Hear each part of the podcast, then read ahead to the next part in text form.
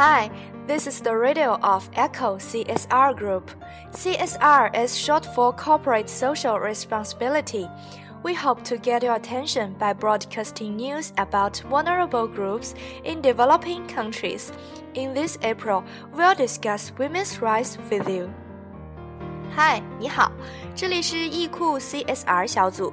CSR 是 Corporate Social Responsibility 及企业社会责任的缩写。我们希望通过报道发展中国家弱势群体的问题，引起你的关注。这个四月，CSR 小组将与你一同讨论女权问题。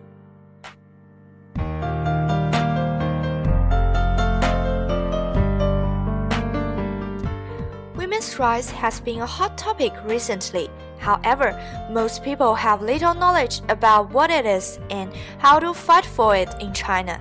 Today, we'll give you a brief introduction about breast cancer. Let's pay attention to our rights by considering our own body first.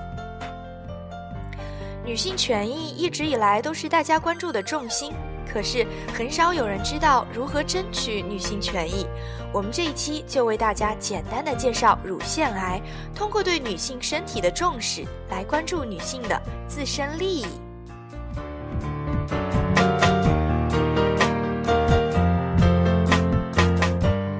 Breast cancer has been called the second most common cancer for women. Comparing to other diseases such as heart disease and cerebral vascular disease, breast cancer occurs at early age with a relatively high incidence. Therefore, our first step is to know why, how, and what causes breast cancer. 江湖人称乳腺癌为第二大红颜杀手，它是女性中最常见的恶性肿瘤之一。相比其他疾病，如心脏病和脑血管疾病等，乳腺癌发病较早，并且发病率也较高。所以，首先认识乳腺癌为什么会发作，有什么诱因使其发作，是全面认识乳腺癌的第一步。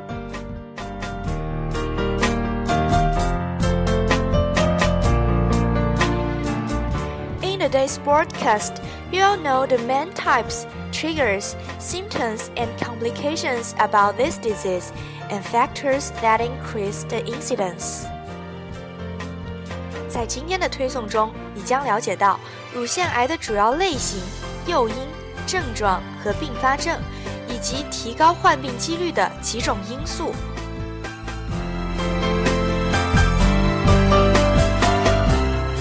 You can search Echo International or the keywords 易库 on WeChat for more details. You can also share your opinions by leaving messages on our WeChat. We are looking forward to hearing from you. 你可以通过微信搜索 Echo International 或搜索公众号“易库”来关注我们，获取更加详细的信息。